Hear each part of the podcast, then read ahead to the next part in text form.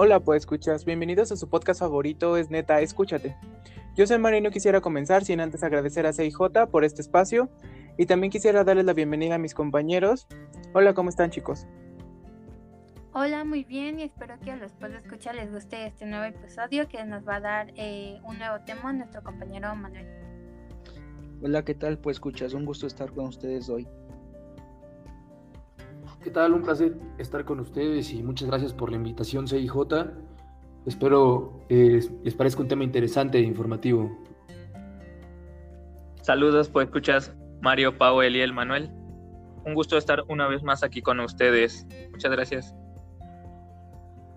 Bueno, si les parece, vamos a comenzar con el tema de hoy que nos va a impartir nuestro compañero Manuel, que es el conflicto en Afganistán. Eh, yo quisiera hacerte la primera pregunta.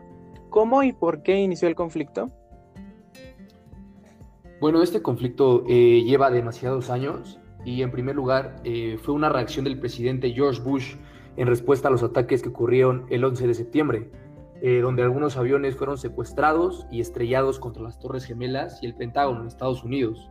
Y bueno, estas tragedias fueron organizadas por Osama Bin Laden, que en ese tiempo era líder del grupo terrorista Al Qaeda, y los talibanes, que era un grupo islamista radical eh, que controlaba Afganistán y también protegían a Osama Bin Laden.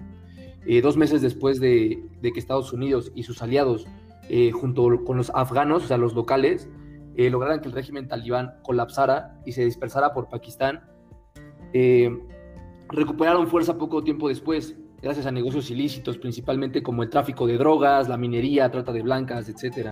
Muy bien, Manuel. ¿Y nos puedes decir cuáles son los antecedentes del conflicto? Claro que sí, Eliel. Bueno, eh, antes de este conflicto, eh, los Estados Unidos en Afganistán habían estado eh, con conflictos este, constantes durante décadas. Por ejemplo, durante la década de 1970, Rusia y su ejército invadieron Afganistán para apoyar a su gobierno, que tenía un corte comunista en ese entonces. Y hasta 1989, donde las tropas del Estado soviético se retiraron, dejaron un Afganistán en guerra civil. Posteriormente esto surgió el talibán, al igual que conflictos internos entre facciones político-militares, como los mujahidines, que fueron apoyados por Estados Unidos, eh, Pakistán, China, Arabia Saudita, entre otros países. Muchas gracias, Manuel. Oye, ¿nos podrías decir cómo surgió el talibán? Sí, claro, este, Jonathan. Bueno, los talibanes cobraron importancia en las zonas fronterizas de Pakistán y de Afganistán a principios de la década de los 90 con la finalidad de erradicar la corrupción y mejorar la seguridad del pueblo afgano, eh, los cuales estaban hartos de los conflictos armados, hasta que lograron ampliar su influencia y apoyaron la ideología islámica, al igual que los castigos de esta misma religión. Las ejecuciones públicas, adúlteros, amputaciones a los ladrones, y también cambió drásticamente el modo de vida de las mujeres, con la implementación de las burkas, que es un velo que cubre la cara y el cuerpo, eh, la prohibición de la televisión, la música, el cine, al igual que eh, la prohibición de que las niñas mayores de 10 años eh, recibieran educación. ¿Y por qué la guerra ha durado tanto? Bueno, la guerra de Afganistán ha sido una de las más largas de la historia contemporánea y hay varias razones por la, por la larga duración del conflicto. Una de las principales son las limitaciones de las fuerzas y el gobierno de Afganistán y la falta de tropas o permanencia de ejércitos externos. Eh, que permiten la reagrupación de las fuerzas de los talibanes y entre otras está ah, la falta de claridad política desde que comenzó la invasión, el aumento de la violencia de los militares eh, del Estado Islámico en Afganistán y el papel de Pakistán que brinda apoyo a los mismos talibanes. ¿Qué consecuencias ha tenido este conflicto? Bueno, eh, sí, una de las mayores consecuencias ha, sido las vidas humanas que ha cobrado este conflicto. El presidente de Afganistán, Ashraf Ghani, dijo que desde 2014 más de 45 mil vidas afganas se han perdido, sin contar las más de 3.500 fuerzas eh, de las fuerzas internacionales y según eh, las Naciones Unidas, más de 32 mil vidas de civiles eh, durante esta guerra. Y también según un estudio de Brown, este conflicto ha costado más de 5.9 billones de dólares desde 2001, o sea, desde el inicio. El problema actualmente de la retirada total de las tropas estadounidenses también podría ocasionar un vacío de poder que genere un aumento o fortalecimiento de los grupos militares talibanes y hasta posibles ataques en las zonas occidente del mundo. Muchas gracias Manuel. ¿Y cuál es la situación actual en este país? Eh, bueno, eh, actualmente tras 20 eh, años, el presidente de Estados Unidos, Joe Biden, retiró sus tropas de Afganistán con el motivo de que el ejército estadounidense no podía transformar este país en una democracia moderna y estable. Todo esto permitió que los talibanes se apoderaran de Kabul, que es la capital de Afganistán, y esto ocasionó el derrocamiento del gobierno de este país, quitando el último rastro de control gubernamental y pues permitiendo a los talibanes que ocuparan el palacio presidencial lo cual ayudó a tomar control sobre las grandes ciudades, provocando eh, la rendición de las tropas gubernamentales que abandonaron sus puestos sin poner resistencia alguna. Y por estas razones, miles de civiles afganos buscan salir del país por el miedo de ser asesinados debido a las represalias. Y pues evacuando y refugiándose en el aeropuerto de Kabul, que era de las pocas zonas en poder de tropas extranjeras, o sea, de Estados Unidos. Muchas gracias, Manuel, por este tema tan interesante. Y eh, es muy importante que estemos enterados de este tipo de sucesos que ocurren en el mundo porque pues en realidad se violan muchos derechos humanos y pues la gente también, muchas de las personas no sabían qué estaba pasando y por qué estaba pasando, ¿no? Entonces es muy, es muy importante tener a la gente informada acerca de esto. Muchas gracias. Eh, ¿Qué opinan chicos? No, pues bueno, yo quiero dar mi conclusión. Eh, bueno, este, es un problema enorme eh, que involucra a comunidades internacionales ya que un gobierno como este, eh, que limita libertades, vulnera los derechos humanos y atenta contra la humanidad en general, eh, no puede mantenerse en el poder.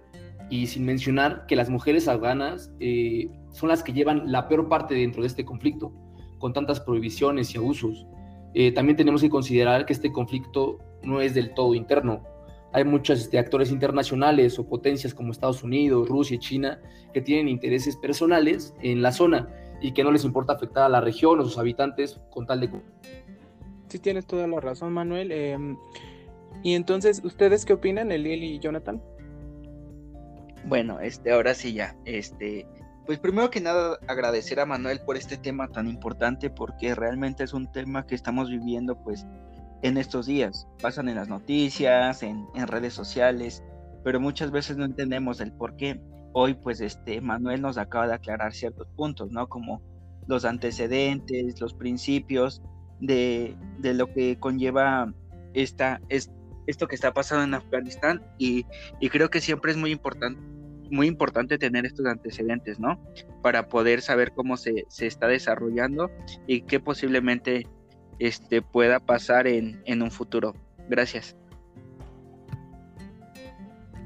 Pues muchas gracias Manuel, gracias por, por el tema, eh, por contextualizar a veces eh, situaciones que creemos que están muy lejos de nosotros, eh, hacer conciencia de que están pasando en nuestro mundo y que tenemos que aprender de ello para no repetir este tipo de situaciones y saber por qué es el movimiento internacional o global y cómo nos afecta a nosotros.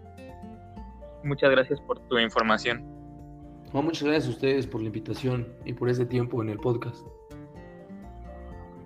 Bueno, eh, pues escuchas, em, primero tengo una, bueno, una noticia que darles antes de despedirnos.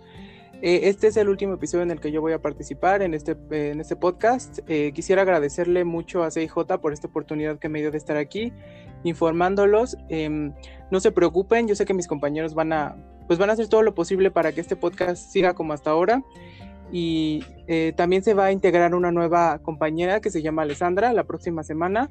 Entonces, este, bueno, el próximo episodio. Y van a poder em, pues conocerla también a ella para que, para que no dejen de escuchar este podcast. Muchas gracias chicos por, por todo este tiempo que convivimos y, y pues hasta pronto, ¿no? Gracias a ti Mario, ha sido un gustazo trabajar contigo. Mucho éxito en tus futuros proyectos. Bueno, pues escuchas, fue un gusto estar con ustedes. No se pierdan el próximo episodio de este su podcast favorito. Es neta, escúchate.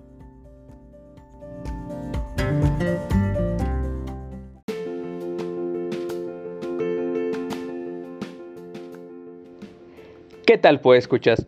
Los invito a que sigan escuchando los episodios de este su podcast favorito. Es neta, escúchate en esta nueva temporada en donde tratamos temas de interés como son prevención de las adicciones y el cuidado de la salud. También pueden encontrarnos en nuestras redes sociales como Ciberayuda en el blog, Coyoacán Juvenil en Facebook, Juntos nos cuidamos en TikTok y Diversión o Adicción en Instagram, donde pueden dejarnos sus comentarios y con gusto los responderemos.